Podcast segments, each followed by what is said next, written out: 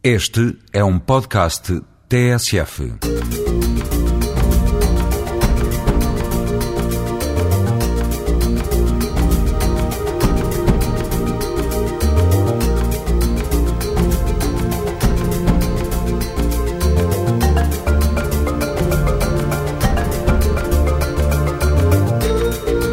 A identidade portuguesa é ainda nos nossos dias resultado da expansão marítima e territorial que Portugal levou a cabo entre os séculos XV e XVIII.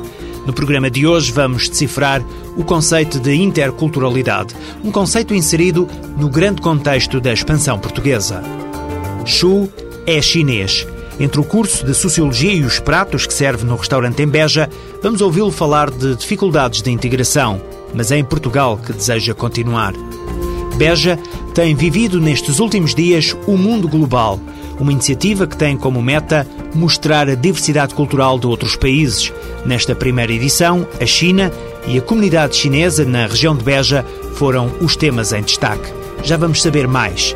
Este é o Gente Como Nós, um programa da TSF, fruto da parceria com o ACIDI, o Alto Comissariado para a Imigração e Diálogo Intercultural.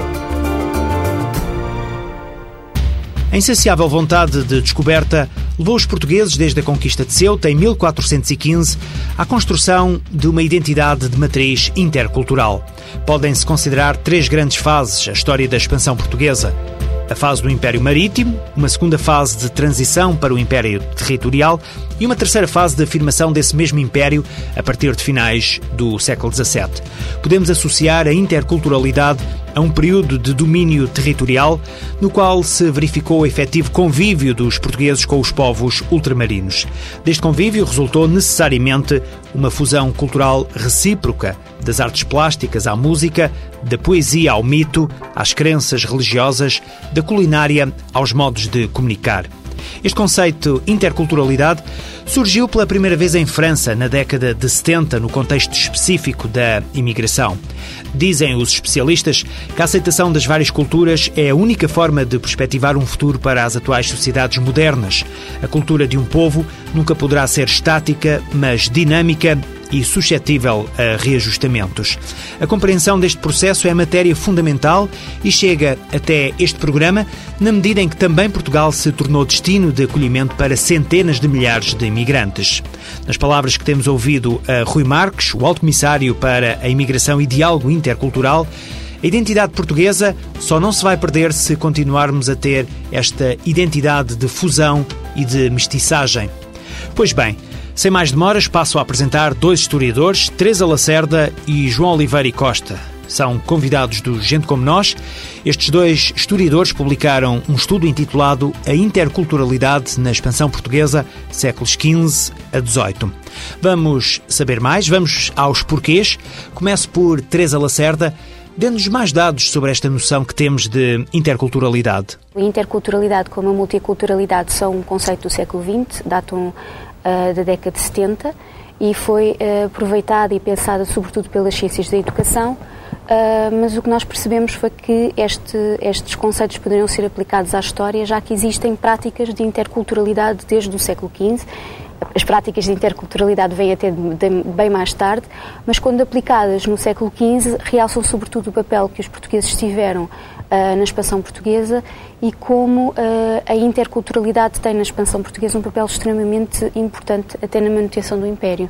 É, né, vale a pena só acrescentar, talvez, que. Hum, João Oliveira Costa é outro convidado, também é historiador. A ideia de interculturalidade é importante até para combatermos uma noção que nós temos muito forte de que eh, os portugueses, quando partiram daqui, partiam com uma, com uma civilização eh, homogénea, feita própria deles próprios quando a própria civilização daqui saiu, era uma civilização já ela própria intercultural, que usava numeração árabe, direito romano, eh, uma religião que era um misto de judaísmo, do antigo judaísmo, depois com a evolução para o cristianismo, mas com os ritos pagãos germânicos e romanos. Enfim, eh, nós próprios éramos uma mescla. E esta mescla, com as tradições árabes, também juntou-se depois todo este comportamento no exterior. Mas é importante para, para ter esta noção de que o que saiu de Portugal eh, não foi uma civilização pura, mas uma, mas uma, mas uma civilização que resultava de um milenar processo de interculturalidade. Agora temos este estudo, a interculturalidade na expansão portuguesa, séculos XV a XVIII. Que vantagens podemos ter hoje desta análise de, da história? É uma reflexão que procura perceber como é que se geraram comportamentos de, de interculturalidade, de intercâmbio cultural entre os portugueses e os eh, povos com que nós contactamos. Eu creio que termos uma noção exata do que é que se passou sobre esse ponto de vista é, é importante para percebermos, em primeiro lugar, a própria expansão portuguesa.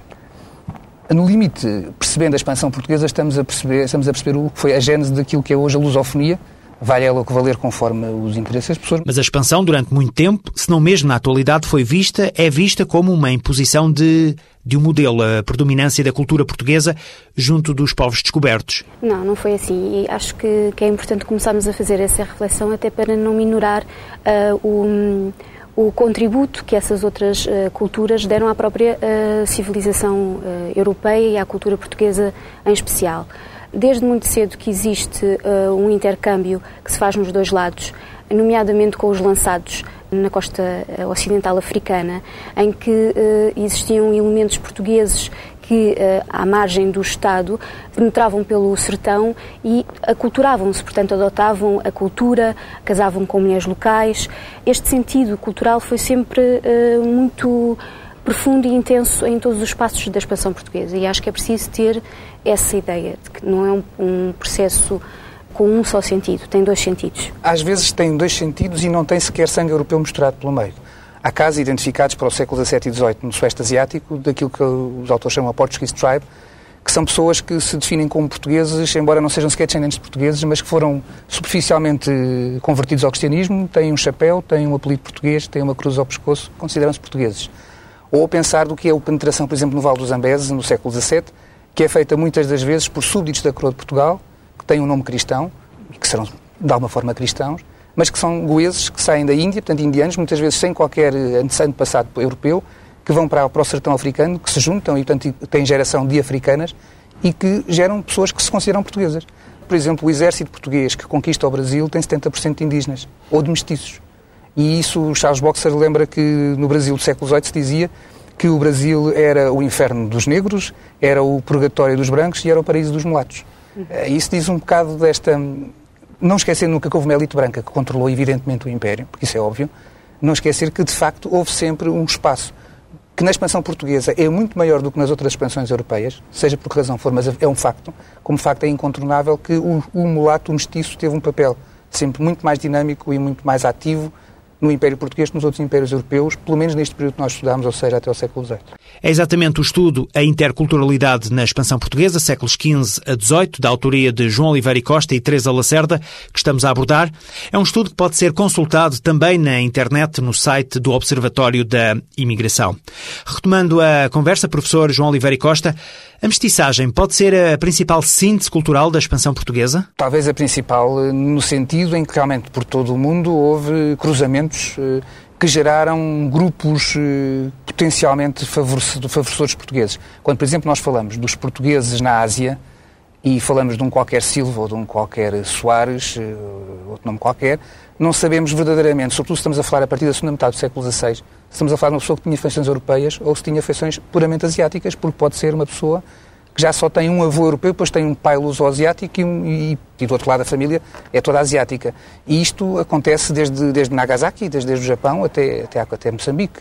Portanto, esse foi de facto um fator fundamental. Depois, eh, há, outros, há outras eh, dinâmicas que são fundamentais, como a da religião, como a da língua, porque aí, aí sim, com a matriz portuguesa a afirmar-se, mas também sempre a ser suficientemente plástica ou porosa para permitir que as sensibilidades locais viessem ao de cima. O estudo de que estamos a falar abrange um longo período de, de tempo. Pergunto à professora Teresa Lacerda se existem muitas diferenças, se existem diferenças muito grandes nos intercâmbios culturais nestes três séculos. Uh, o que nós verificamos, uh, uh, nós fizemos no, no, livro um capítulo sobre a visão do outro, como é que os portugueses percepcionaram o outro, e o que nós compreendemos é que no século XV a visão do outro é uma visão muito mais aberta, muito mais liberta de, de determinadas ideias preconcebidas. Com o evoluir do tempo e com a territorialização do, do Império, o que nós verificamos é que a abertura ao outro é, é aparentemente menor, mas o que verificamos, o paradoxo que este livro demonstrou, é que é com a territorialização que a interculturalidade surge com uma expressividade muito maior. O Império exige explicar, quer dizer, para que alguém crie um Império tem que explicar porque é que é superior, porque é que, porque é que atravessa o mundo e domina. E, portanto, evidentemente que isso implica que haja uma elite, que haja uma, uma afirmação de um poder europeu, branco.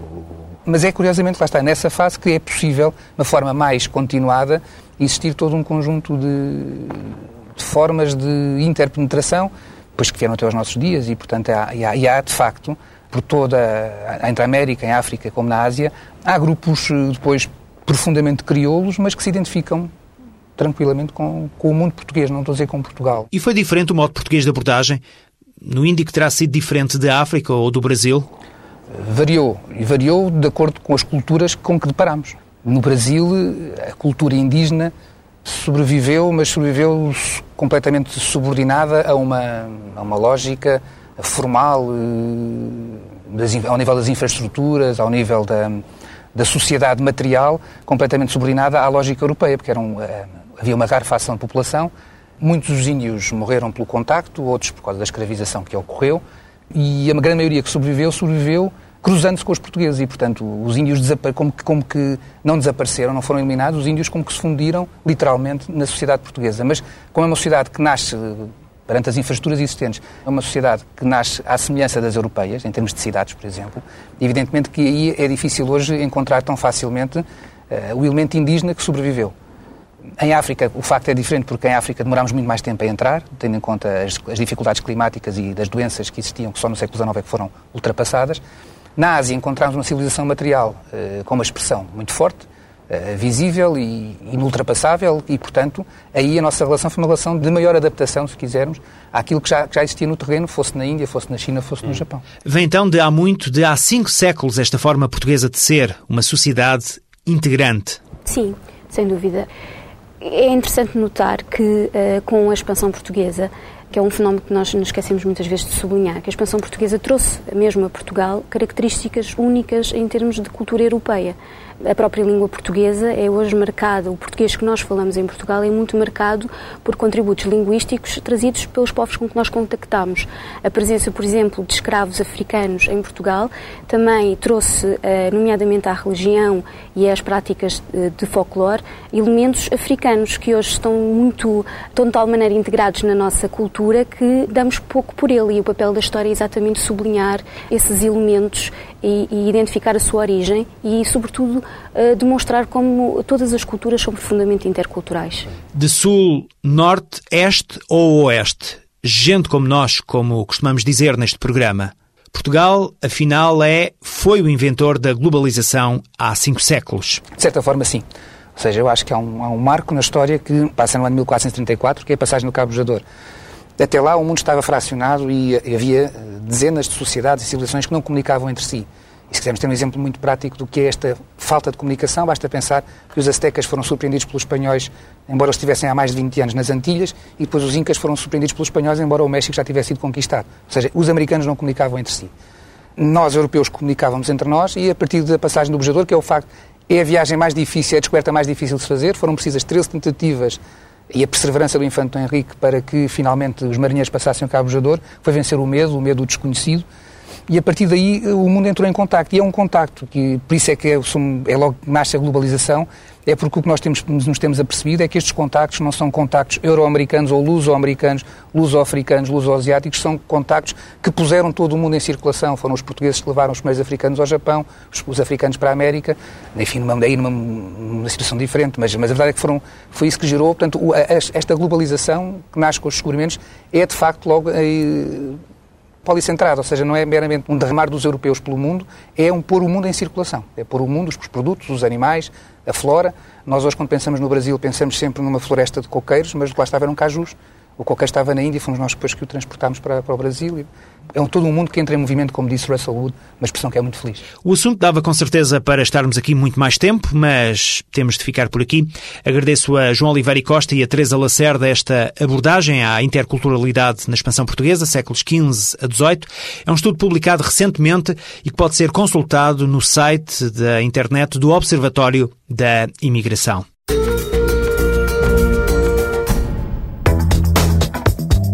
Centro Nacional de Apoio ao Imigrante CNAI está localizado em Lisboa e no Porto. é um espaço que junta no mesmo local várias instituições e serviços para facilitar a vida aos imigrantes. No Centro Nacional de Apoio ao Imigrante, pode encontrar respostas a várias questões em áreas como legalização, educação, saúde, reagrupamento familiar e ainda apoio jurídico e apoio social. Assim, os imigrantes podem resolver diversas questões no mesmo espaço, onde mediadores, também eles imigrantes, fazem o atendimento em diversas línguas. Para saber mais, ligue para a linha SOS Imigrante 808-257-257 ou visite o site do ACIDI www.acidi.gov.pt.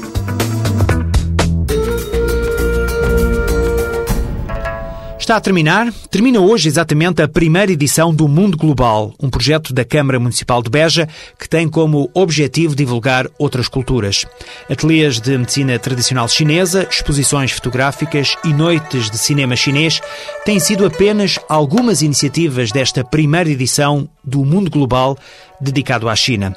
Não deixa de ser curiosa esta iniciativa porque é em Beja, precisamente, que vai nascer um parque empresarial totalmente chinês. Aliás, das várias comunidades de imigrantes na região, a chinesa é a mais numerosa. O Mundo Global pretende criar um espaço de diálogo intercultural e reflete, segundo aquilo que diz o município alentejano, reflete uma estratégia de acolhimento que favoreça o multiculturalismo e permita o encontro de todos. Vamos ouvir o autarca de Beja, o presidente Francisco Santos. A globalização que hoje tanto se fala começou com os portugueses, no fim do século XV, e particularmente com o rei do Manuel, que era o Duque de Beja. Portanto, posso dizer que a globalização está passando, enfim, o exagero, terá começado, terá começado em Beja, e muitos navegadores, vasta gama também daquela zona. Há quem diga que o, portanto, o Cristóvão Colombo também seria natural do Alentejo, de Cuba. Portanto, nós lembrámos de que, na verdade, talvez fosse útil dar a conhecer Beja, dando a conhecer os outros. E, e ao mesmo tempo, como nós somos um país de imigrantes, e para vocês terem uma ideia, o Alentejo, o Distrito de Beja, mais particularmente o Distrito de Beja, perdeu 50% da população de 1955 até agora. E essa sangria ainda não parou. Há alentejanos em todo o lado desde o Canadá, provavelmente à China. Eh, e, portanto, nós temos uma diáspora muito, muito importante, uma porcentagem muito grande da população. Nós sempre pensámos que talvez fosse útil para potenciarmos esta possibilidade de desenvolvimento, criar esta iniciativa anual, eh, dando-nos a conhecer através do conhecimento dos outros. Neste projeto Mundo Global, a autarquia pretende divulgar todos os anos um país e uma cultura diferente. A China abriu esta iniciativa. Escolhemos a China porque a China é, é um, um, gigante desconhecido dos portugueses. Há muitos mitos acerca de, da China. Há alguns comerciantes chineses que se têm fixado no nosso território, neste caso particular em Beja também há algumas, apesar de não serem muitos, mas certo, talvez duas dezenas de comerciantes chineses, e algumas desconfianças dos outros comerciantes, da própria população. Eh, eu penso que a melhor maneira de ultrapassar estas questões será eh, conhecermos uns aos outros. Por outro lado, a explosão eh, económica de uma grande potência que é hoje a China, basta dizer que a China tem 1.300 milhões de, habitantes, que representam cerca de 20% da humanidade. da humanidade. As projeções indicam que no ano 2050 a China ultrapassará os Estados Unidos como primeira potência económica. Nós portugueses temos uma economia aberta precisamos de investimento estrangeiro, neste caso particular da China. Em 2008 há os Jogos Olímpicos em Pequim, portanto são muitas razões. E por outro lado há também aqui uma, uma questão mesmo nossa, enfim, que é, neste momento nós sabemos que há um grande interesse da China no Porto de Sines, e o Porto de Sines fica a 70 km de Beja, não é? Em linha reta, a 70 km de Beja, do aeroporto de Beja. Juntos, todos estes interesses comerciais, culturais e estão abertas as portas ao convívio das duas culturas. Para a responsável da Embaixada da China em Portugal, responsável pela cultura, Liu Yanqiu, a iniciativa do município de Beja foi uma surpresa e reflete o conceito de cidadania dos portugueses. A cultura es un medio muy, muy importante para conocerse entre las gentes, porque pensamos que la cultura es la reflexión del estado de ánimo, del valor ético de un pueblo y es la mejor manera para llegar a conocerse entre gentes, porque cuando tú conoces la cultura es más fácil de entender la manera de pensar de, de otro, otra gente, en ese sentido otro pueblo. Entonces, valoramos altamente esta iniciativa da Câmara Municipal de Beja. Muitos dos chineses que vivem na região de Beja chegaram nos anos 80. Vamos conhecer Xu. Veio com os pais para Portugal. Hoje divide o tempo entre o restaurante e os estudos. O dia de Chu começa sempre com as tarefas no restaurante, o primeiro espaço de gastronomia chinesa na cidade de Beja, um negócio de família que o trouxe para Portugal. Eu vim para cá com, quando tinha 9 anos, os meus pais, uh, na altura, estavam em Armação de Pera, tinham um, um restaurante de comida chinesa e eles foram à China e trouxeram-me para cá. Adaptei-me de uma forma rápida. Acho que quando, as, quando somos crianças aprendemos as coisas mais rápido. E todos os dias, como as pessoas todas falavam português, acho eu que demorei cerca de três meses para falar já alguma coisinha e compreender as pessoas. Chu frequentou a escola portuguesa. Atualmente está no último ano do curso de Sociologia. Poderíamos pensar que está totalmente integrado, mas não é bem assim, porque nem sempre é fácil. Foi um choque, digamos. Uh, era tudo diferente, uh, não, não compreendia o que as pessoas me diziam e comecei na, escola, na primeira classe, fui para lá, mas a professora tentava me explicar alguma coisa e não percebia nada. Então foi, aos poucos foi à, à base de gestos e pronto, e foi aprendendo. Às vezes é um bocadinho confuso. Para os chineses já são meio português, eles dizem, ah, tu já não és, não és chinês e, e na, quando estou com os meus amigos portugueses também há, há certas coisas que parece que não, que não estou a 100% uh, integrado. Do Oriente, Chu guarda muitas recordações. Para matar saudades, já prometeu a si mesmo que vai passar uma temporada na China quando terminar o curso.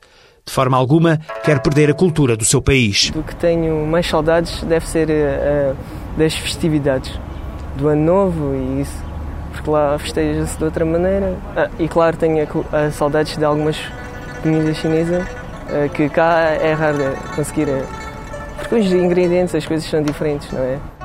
Eu gostaria de ir a voltar à China para aprender a escrever, porque só sei falar chinês. Uh, e uh, se conseguisse aprender uh, bem o, a escrever chinês, gostaria talvez de trabalhar depois em tradução, a traduzir alguma coisa nessa área. Eu voltei lá em 2002, para aí, e aquilo também não me pareceu assim muito mal. uh, mas é, é, como eu digo, eu já estou muito acostumado aqui uh, a este andar, a este ambiente. E uh, no início, quando voltei para lá, achei até um bocadinho estranho, tanto, tanto movimento, tantas pessoas mas se calhar gostaria de continuar a ficar cá. Os desabafos de Chu, chinês que já sente Portugal no coração. Fechamos esta emissão agora de Gente Como Nós. Convido a dirigir-se a este programa, fruto da parceria entre a TSF e o ACIDI, o Alto Comissariado para a Imigração e Diálogo Intercultural, um programa produzido pela PGM.